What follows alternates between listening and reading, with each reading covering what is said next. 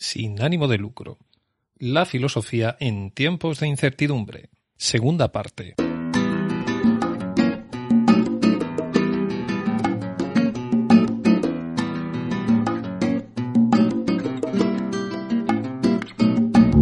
Parece que la crisis por el coronavirus, con sus datos tan siniestros de muertes e infectados y la modificación tan drástica de nuestra forma de vida, con un confinamiento que en España dura ya casi un mes, ha servido para que tomemos conciencia de los fundamentos de nuestra sociedad y de las limitaciones de nuestra propia condición humana.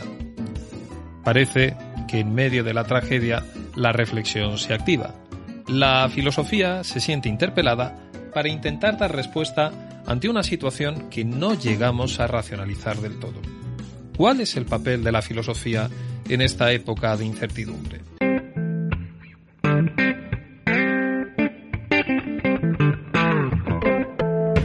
Para responder a esta pregunta, en esta entrega de Sin ánimo de lucro hemos creado una mesa redonda con la que queremos abordar cuál es el papel de la filosofía en esta época de crisis. Papel tanto desde el punto de vista de los grandes diagnósticos y las teorizaciones más sesudas, como del acercamiento de la filosofía a la ciudadanía a través de la educación. Siéntete invitado a participar en este simposio filosófico a través del chat de Periscope o dejando tus breves aforismos tuiteros con el hashtag almohadilla cuarentena con filosofía.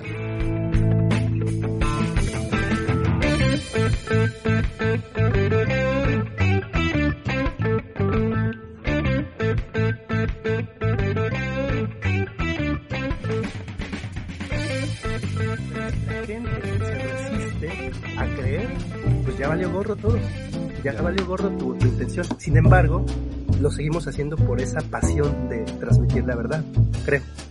Mm, centrándonos un poco, si queréis, en el ámbito más filosófico, de las preguntas más filosóficas, eh, la crisis del COVID-19 mm, a mí me da la impresión que ha hecho o nos ha llevado a que se vuelvan a plantear las grandes cuestiones de la reflexión filosófica, ¿no?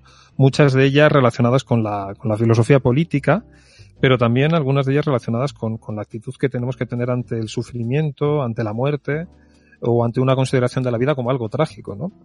Eh, algunas de las cuestiones ya las habéis, claramente las habéis planteado, ¿no? Eh, por empezar a, plantear, ¿no? Una, de ellas. Eh, esta se la lanzo a, se la lanzo a Marcos, que seguramente yo creo que, que la va a captar. Em, yo creo que la crisis del COVID-19 ha puesto de manifiesto las propias limitaciones que tienen las, las sociedades o, estas o esta mm, estructuración de la sociedad individualista, ¿no? Para abordar un problema como el que estamos teniendo.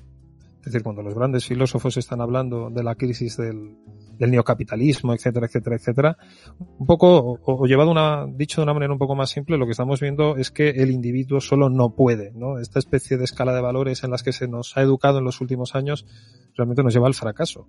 ¿Cómo lo ves, Marcos? Que estoy contigo totalmente de acuerdo, claro. eh,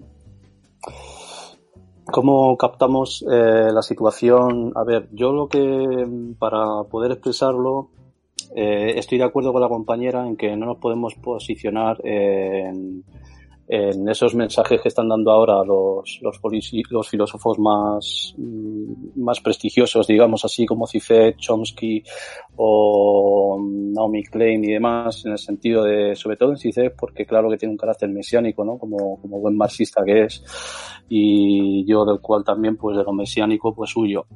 Entonces ahí con la compañera estoy totalmente de acuerdo. Eh, respecto a lo que ha dicho Mario, el compañero Mario, eh, claro, dice que no hay propuestas. Eh, sí que hay propuestas sobre la mesa, claro que sí las hay. La cuestión es que las propuestas que hay son las de siempre. Y la cuestión es que aquí esto ha despertado, eh, ha, ha, ha, puesto al desnudo totalmente el neoliberalismo.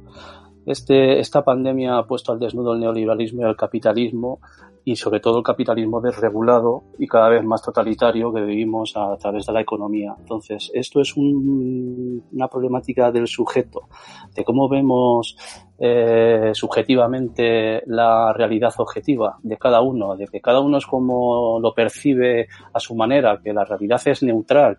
Eh, bueno, esas cuestiones que yo las considero bastante psicologistas, eh, bastante de autoayuda. Eh, creo que los filósofos no pueden entrar ahí. Los filósofos tenemos que profundizar un poquito más, hacer el esfuerzo de, de indagar exactamente y saber diferenciar lo que los psicólogos precisamente y los psiquiatras eh, quizás no pueden discernir, ¿no? Que es justamente esto, ¿no? La separación, porque la ciencia está precisamente en, en, en las distinciones categoriales. Entonces, una cuestión de, solidaridad no es una cuestión solo meramente individual o individualista, sino que es una, una es un valor moral eh, estructural que vamos mamando, nos van inyectando, nos van inoculando desde el nacimiento, desde la infancia, desde la educación, hasta pasando luego por el trabajo y demás, eh, por la academia, en todos los lugares. Eh, de hecho, las palabras del capitalismo y del mercado son competitividad, no es solidaridad, no es trabajar en equipo, eh, no es eh, nada de eso, sino que es todo lo contrario, la ideología del éxito, eh, los trofeos, el campeón, los secundones son unos mierdas, no valen para nada, son unos fracasados. Eh, y bueno, solo vale el que triunfa, el que tiene muchos seguidores en la red, el que el mejor cantante es el que más, vindo, eh, más discos vende, eh, en fin, y al final todo está basado en esto del individualismo y del egoísmo y del pisar al compañero con tal de quedar tú y que si surgen los despidos, por ejemplo, en un trabajo, pues que tú no pierdas tu trabajo. Uh -huh. Entonces, para continuar eh, tu pregunta y, y, diciendo, siguiendo diciendo de que sí que hay por, propuestas, o poniéndome al compañero Mario, las propuestas son el totalitarismo o el comunismo, que para mí son, pues eso, dos totalitarismos eh, de diferente cuño. La cuestión es que si queremos realmente esa salida, porque lo que está ocurriendo eh, sea o no natural, una mutación natural, eh, o sea una guerra biológica, que no vamos ahora a ponernos a debatir sobre esas cuestiones de génesis, ¿no? Del origen de esta pandemia o del origen del COVID en realidad y demás, porque ahora mismo eso no nos atañe no hay pruebas. Eh, para poder discutir eso, lo que sí que tenemos que ser conscientes es de que esto ha hecho tal bloqueo que ha roto hasta las categorías eh, kantianas a priori espaciotemporales y todo aquí se ha convertido en un parón, en un frenazo en el cual no hay casi ni espacio ni tiempo, todo, es ahora, todo ahora es un chicle que se ha estirado aquí y se ha hecho goma y además ha quedado como suspendido en un parón que hay una pausa que no pasa el tiempo. Entonces, en esto de no pasa el tiempo, también es una ficción, es una apariencia, porque el tiempo sí que pasa, sigue pasando y quien más, y quien más capacidad tenga para, para planificar este tiempo próximo por venir va a ser el que más preparado esté para afrontarlo.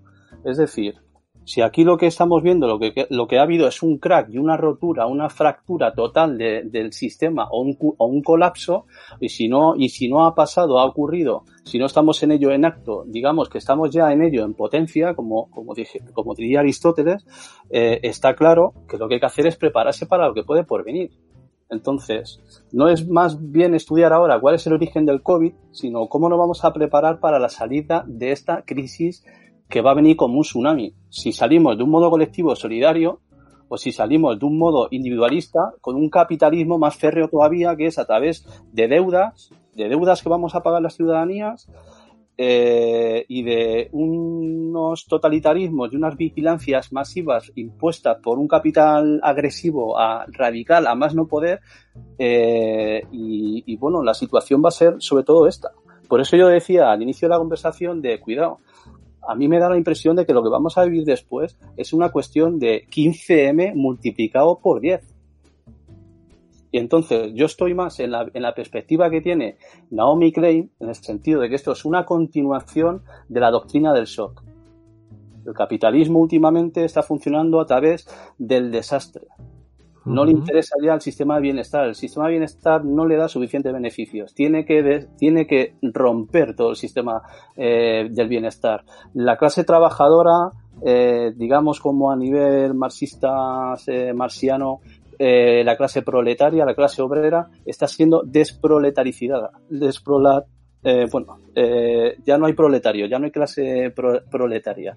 La desproletarización a través del emprendedor, a través del autónomo. Entonces, si un autónomo ya, ya eres emprendedor, entonces ante la sociedad, ¿qué es lo que somos?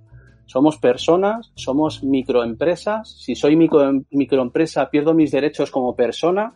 Eh, bueno, son cantidad de categorías y de, y, de, y de conceptos que se están rompiendo, que si no los afrontamos realmente solidariamente, porque ahora estamos muy solidarios ¿no? en el encierro. De hecho, el sistema nos, nos anima a ser solidarios. Pero cuando acabe el confinamiento, ¿qué hacemos? ¿Volver a la rutina? ¿Cuál es la rutina?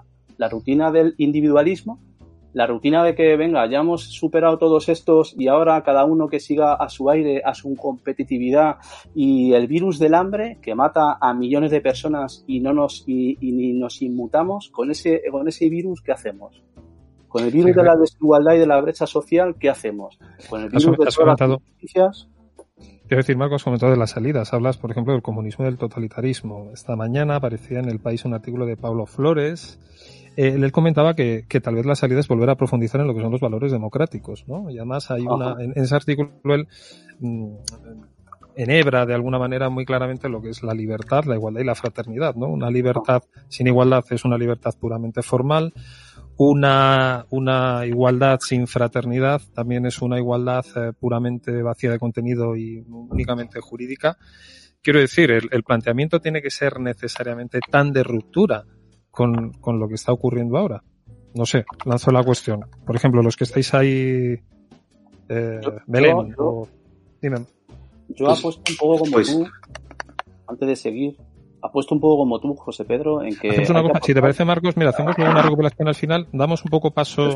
Sí, vale, pues, sí, yo quiero decir una cosa, una muy brevemente contestando a, a Belén, cuando he dicho que la filosofía la más importante si se da bien y la más inútil si se da mal, en ningún caso quería ir en detrimento de todas las demás materias. La filología, la lengua y literatura, la física y química son maravillosas y tienen un valor eh, infinito. que la filosofía es la única materia en todo el sistema educativo que tiene como objeto propio el pensar el pensamiento o reflexionar sobre la reflexión. Y en esa, eh, en esa medida es la única materia que da instrumentos muy claros para poder enseñar y entrenar el pensamiento de una forma clara eh, y de un pensamiento riguroso. Y en ese sentido, eh, vale para la física, vale para la química y en ningún caso eh, es decir, es que los de filosofía somos más listos que los demás. No, tiene que ver con el objeto propio de la filosofía que es una otra materia se ocupa de eso, ¿no? y volviendo a lo que... Lo había entendido al principio. Gracias. Y, volviendo a la pregunta, pues yo creo que efectivamente la filosofía en su aspecto práctico, eh, tanto a nivel individual como ética o a nivel eh, común o comunitario como es la, filosofía política, eh, está en el centro de lo que ahora hay que pensar. Porque la filosofía política o la política a secas solo busca responder a una pregunta, ¿no? ¿Cómo vivir juntos? Y si algo nos estamos planteando hoy es cómo hemos estado viviendo, cómo estamos viviendo ahora, y si acaso deberíamos replantearnos cómo deberíamos vivir juntos. Esa es la, la, una, la gran o la, la, pregunta central de la filosofía política. Y ya no falta ser filósofo o filósofa.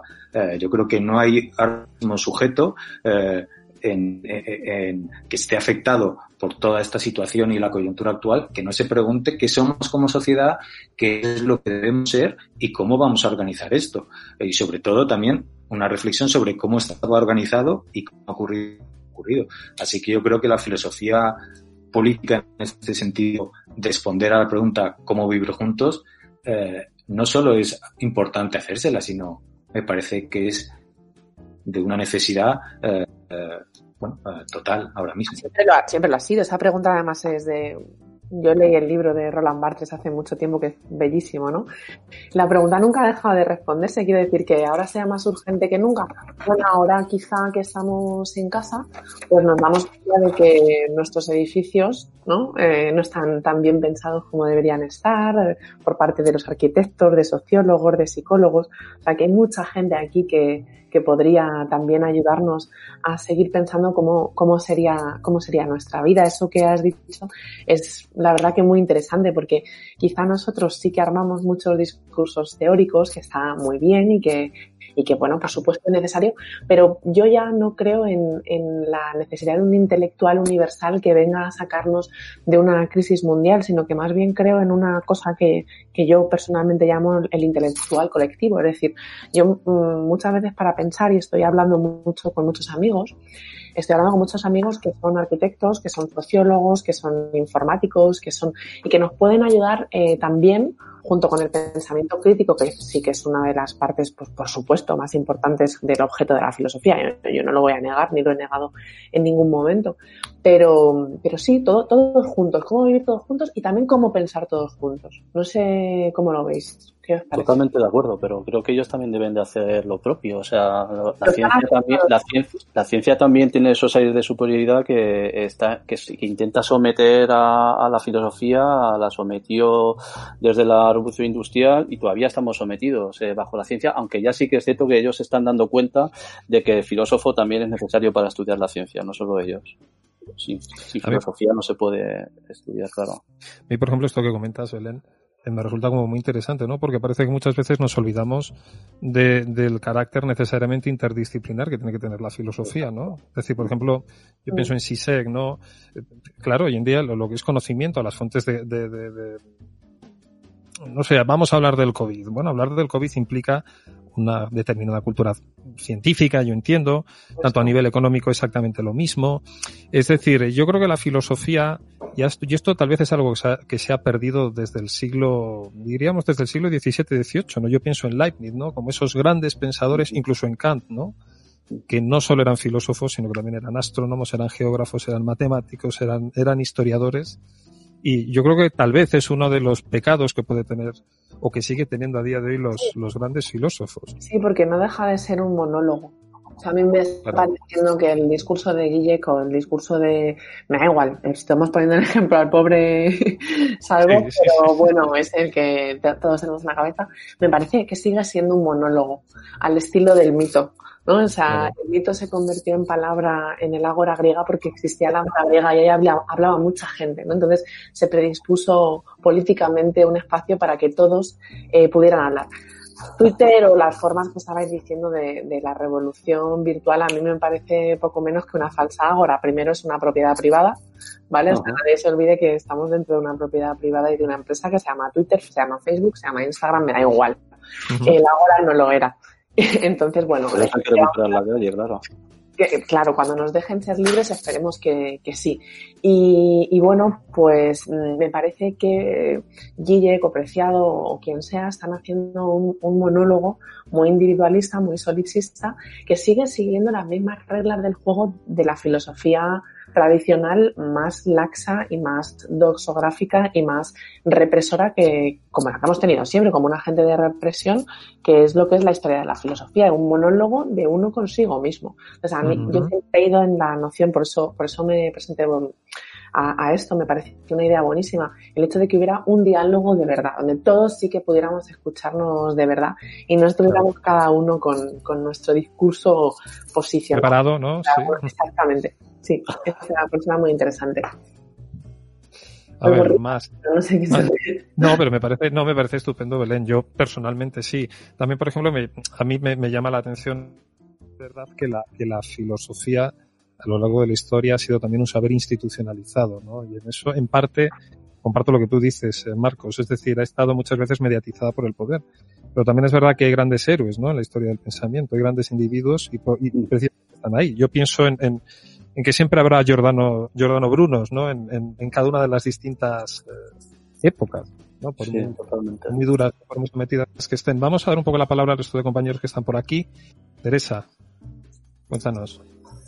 Eh, ¿Seguimos en la misma pregunta todavía o, o pasamos? Estábamos, habíamos planteado, sí. yo había, habíamos, habíamos empezado a hablar de temas relacionados con filosofía política, pero volvemos otra vez a, a, la, a la filosofía como saber autorreferencial, es decir, el filósofo reflexiona sobre sí mismo, ¿no? Y estábamos hablando sobre, sobre el papel, ¿no? O sobre la propia naturaleza de la filosofía como un saber, como un monólogo o como un diálogo. Bueno, yo ahí en relación a algo que han comentado ya varios compañeros, o sea, creo que también, eh, digamos que el, como la figura intermedia entre la teoría y la práctica yo creo que es también el profesor de, filosofía, ¿no? Que al final eh, también quería decir eso, que dentro de las circunstancias que estamos viviendo, que son malas para todos, ¿no? A cada uno le están afectando pues de una forma distinta. Al final el profesor de filosofía lo que puede hacer es, es aprovechar también este tiempo eh, para potenciar, digamos, la parte más genuina de, de, nuestra asignatura y de nuestra disciplina, que es la reflexión, la lectura, que yo creo que también, pues muchas veces en el curso con, con, el currículo y los contenidos que tenemos que dar, pues muchas veces se, se pierde, ¿no? Se olvida. Entonces, eh, eso, creo que ahora tenemos la oportunidad también de, de ofrecer a los alumnos ese, ese espacio de reflexión y yo todavía estoy intentando encontrar cuál es cuál es el, la mejor vía, ¿no? Cómo buscarlo. Mira, luego luego hablaremos. No, pero sí. sigue estupendamente. Luego tenemos todo un montón de preguntas ya más relacionados con el tema de la docencia, ¿no? Con... Pero bueno, estupendo.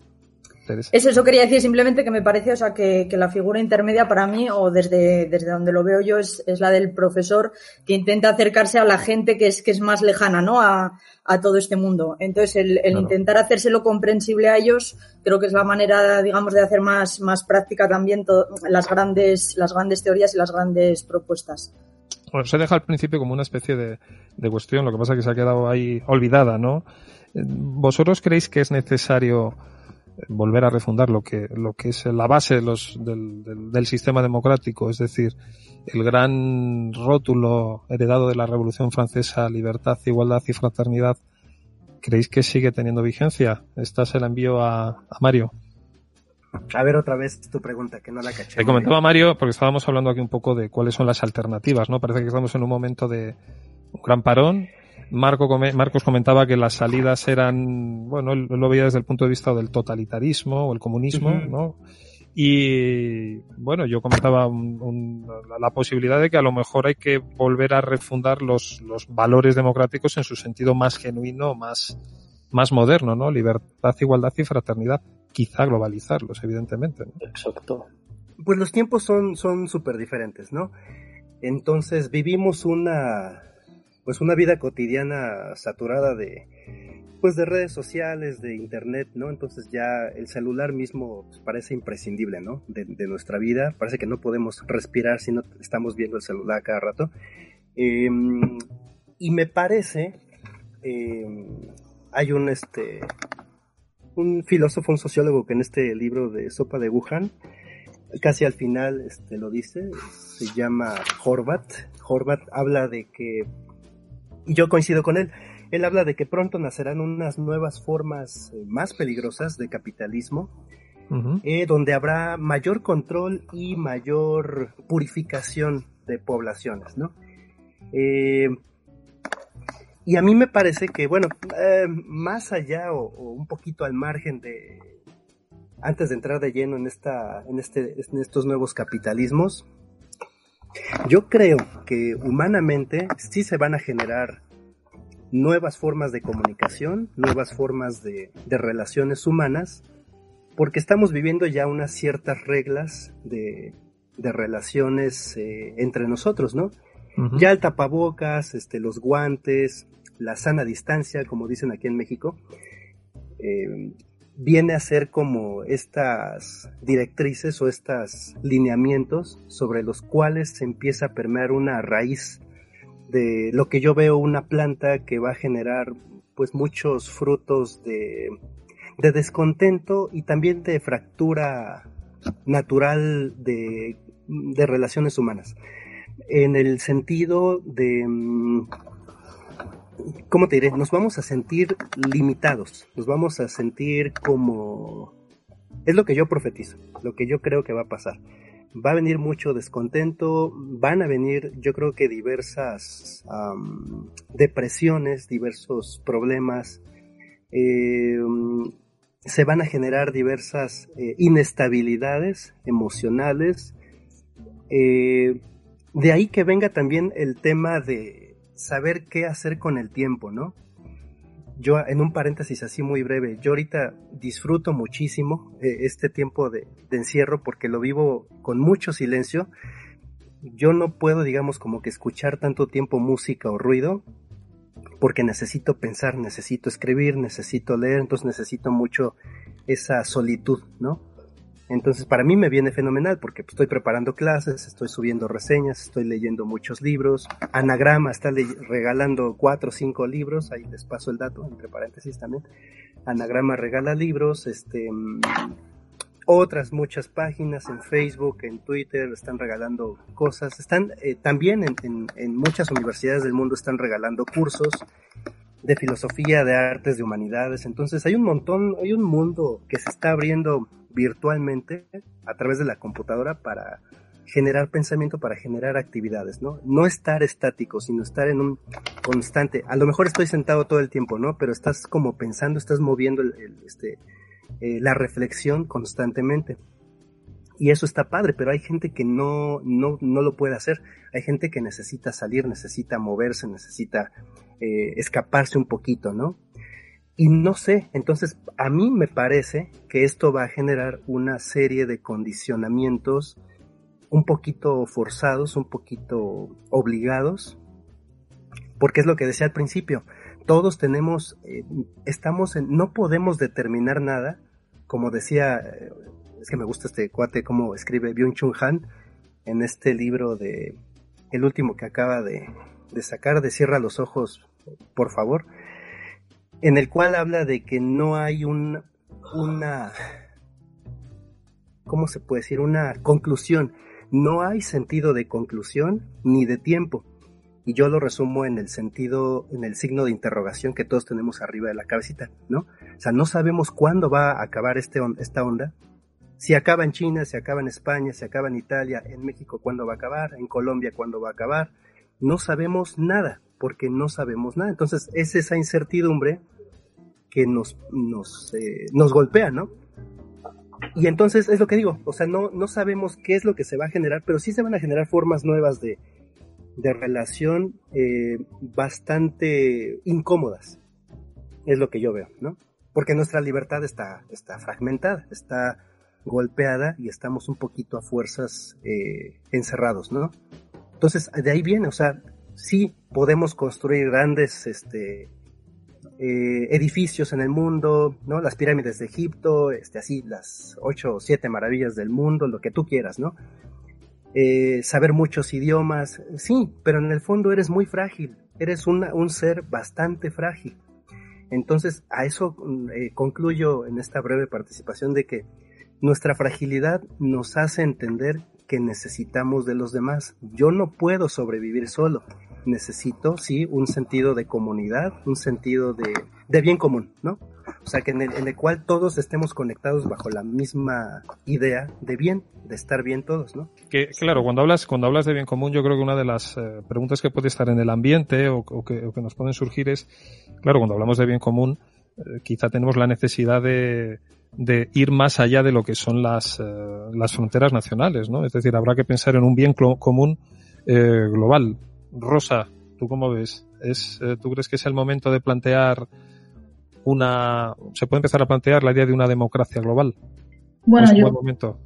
Es cierto que intentaré ser breve, ¿no? Porque es verdad que somos siete compañeros y al final, como hablemos mucho, no, no damos... Tendremos al monólogo, sí, es verdad, Rosa tiene razón. Entonces, bueno, es cierto que, que yo, como he dicho antes, estoy tomando un poco de distancia, ¿no? Y de pausa a toda esta situación pero sí es cierto que la idea que más está cobrando fuerza en mí, que ya la tenía antes presente, es que para mí yo creo que la esperanza está y sigue estando en, la educación.